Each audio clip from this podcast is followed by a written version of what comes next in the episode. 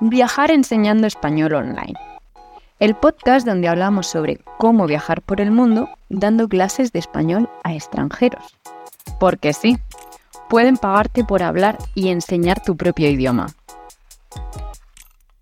Yo soy Chris Blázquez y recuerda que viajar no es idílico, pero que mola que te cagas. Entonces yo hoy os quería compartir la peripecia de mi primer día de clase de español online. No, mentira, os voy a contar la primera clase de español que yo di, no español online. Otro día podrías contaros la de español, la primera. Si es que me acuerdo de cuál es la primera, me acuerdo una de las primeras, pero no sé si es la primera o no. Anyway, hoy os voy a contar la de, eh, bueno, mi primera clase.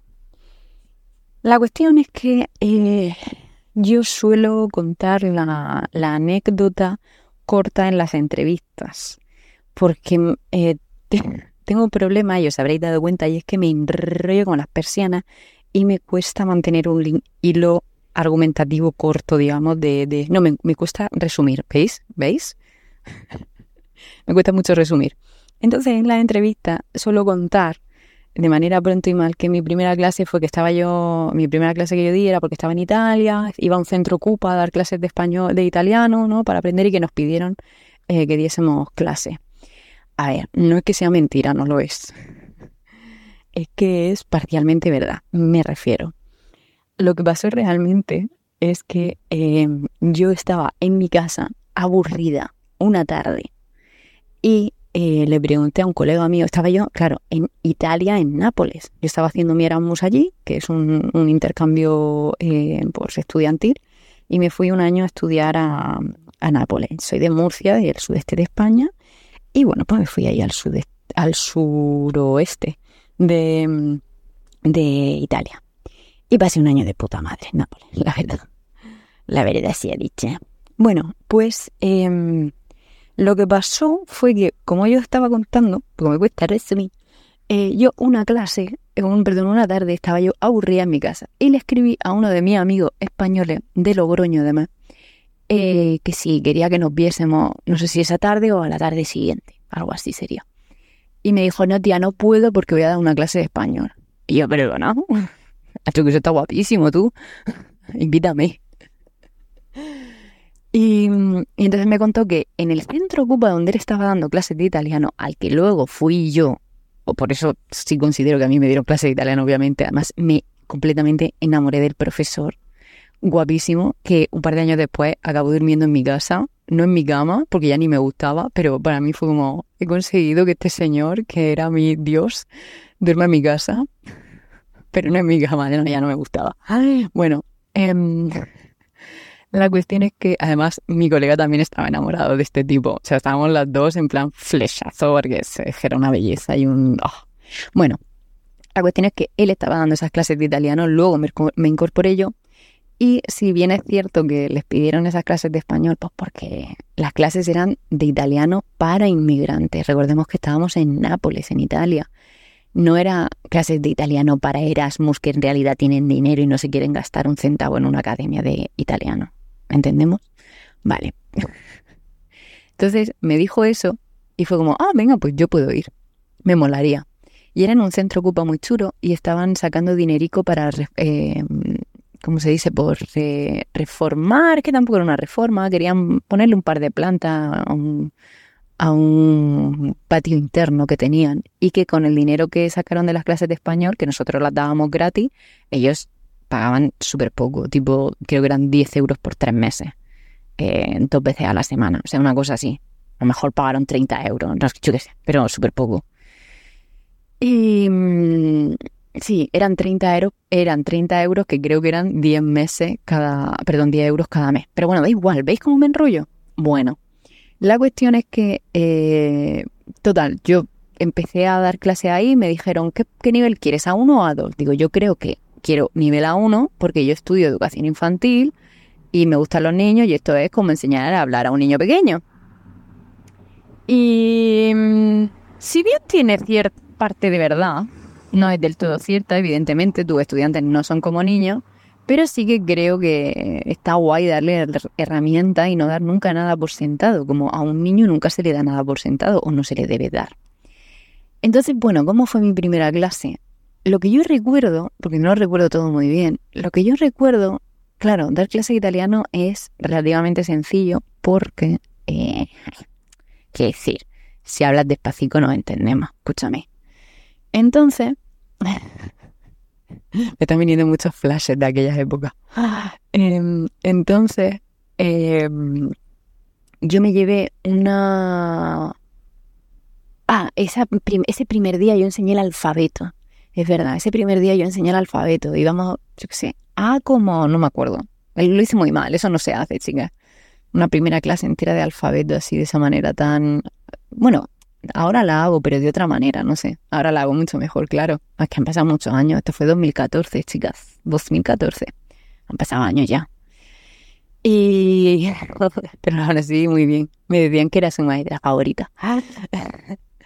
Em, entonces yo estaba dando el alfabeto y, entonces cuando llegamos a la C, yo les marqué mucho la C, no la C, la C, la C, la C, no sé qué, y luego la Z, no igual, Z, no, no sé qué no la S, tal, pero pronúncialo bien, tal. Bien. Eh, ay, creo que ya me acuerdo la que decía también. Era pedirles sus nombres, cómo se llamaban. En plan, ¿tú cómo te llamas? Yo me llamo, yo qué sé, imagínate. Em, mm, ay, no me sé, María. Y entonces ellas me tenían que decir M, imagino que M de Madrid, A de amor, no sé, algo así. Entonces yo lo iba apuntando en la, en la pizarra. Eh, y, yo les había dado mucho por culo porque los últimos 15 minutos de clase, no sé cuánto duraba la clase, pero un montón, imagino que una hora y media. Em, y eran muchos, no sé cuántos eran al principio, eran, pero eran un montón, un montón, un montón. Eh, sale que había, yo he tenido clases de 20 o 30. Eso para mí es un montón. Yo ahora mismo solo doy individuales. Em, bueno, pues eh, en los últimos 15 minutos era leer una canción y teníamos que rellenar huecos. Eso es la verdad que todo, todo también muy mal. Entonces aparte mal, pero la intención muy buena, ¿vale? La cuestión es que era una canción de Calle 13. Y Calle 13, mm, imagino que lo conoceréis y si no, pues que sepáis que es un grupazo, o era, mejor dicho.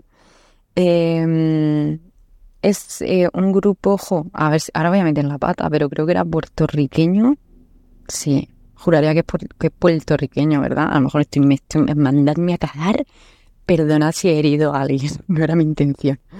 Em, bueno, pues la cuestión es que, eh, claro, ellos después yo puse varios huecos en blanco a propósito em, para... Es que está la chiva caminando, que va cojilla. Em, yo puse varios huecos a propósito donde el sonido C eh, o mejor dicho, escrito con C o con Z, no me acuerdo. Eh, claro, sonaba como ese, obviamente. En América Latina mm, es así, menos alguna parte de Chile que sí que son ceceantes, que lo dicen todo por la Z. Así una parte chiquitica creo que encontré, pero en general son, ¿no? Se cesea. Y, y claro, mi objetivo era demostrar, porque ellos lo habían escrito todo con ese. Y échale, imagínate, a lo mejor pusieron cereza, no sé. Pues lo escribieron las dos con S, cereza. y, ahí les dije, ¿os, acordáis el por culo que os he dado con la S y la C, no sé qué, la diferenciar y tal? Digo, pues hoy, olvidar lo que, que murciano más salió de repente. Chiquilla, el chiquilla cero murciano. espera, espera, lo voy a, voy a reformular. H, pero qué murciano me salió de repente. Ahora sí, ahora sí. Em, bueno, pues eso les dije, mm, olvidar absolutamente todo lo que yo os he contado antes, porque eh, solo en España, y no en, que es mi frase de siempre, solo en España y no en toda España, se cecea. O, por favor, escribidme en comentarios si conocéis alguna región ceceante, porque os juro que en menos de dos años yo me planto allí a hacer un una investigación lingüística, sociolingüística porque eso me, encantaría a mí, o sea, una, pero que yo sepa, la única que, diferencia, ¿no? Es España y no en toda España. Como sabemos, mm, Andalucía es un jaleo porque hay unas zonas que es CC, otras que es SSA, otras que son SS, SC, otras que... Mm, Andalucía la amo con locura por la peculiaridad lingüística y la puta locura cultural que tienen. En España es que en general, o sea, en, todos los países, obviamente, pero no sé, obviamente, claro, a mí la que más me toca de cerca es Andalucía, que los murcianos nos sentimos bastante andaluces, muy murcianos, sí, eh, eh, somos murcianos porque somos una región uniprovincial, eh, vale, lo que tú quieras, pero capullo, yo de alma me siento mucho más cercana a una andaluza que quizá a una, y sin el quizá, no sé, a una vasca o a una catalana o a alguna asturiana o a una gallega en general.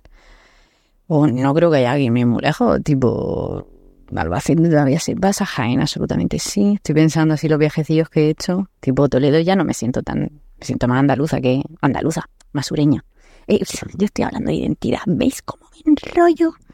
Vale, pues mm, nada, eso. Así fue mi primera clase. Llegué, les di una clase súper magistral del alfabeto, de la pronunciación. Y los últimos 15 minutos de clase me dediqué a enseñarle un grupazo de música, que es Calle 13, o que era, porque ahora son residentes ¿no? y, visitantes.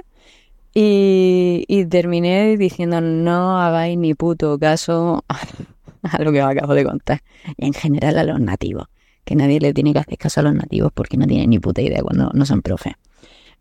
Y yo la primera que he dicho mucha barbaridad en clase. He afirmado cosas que no eran ciertas.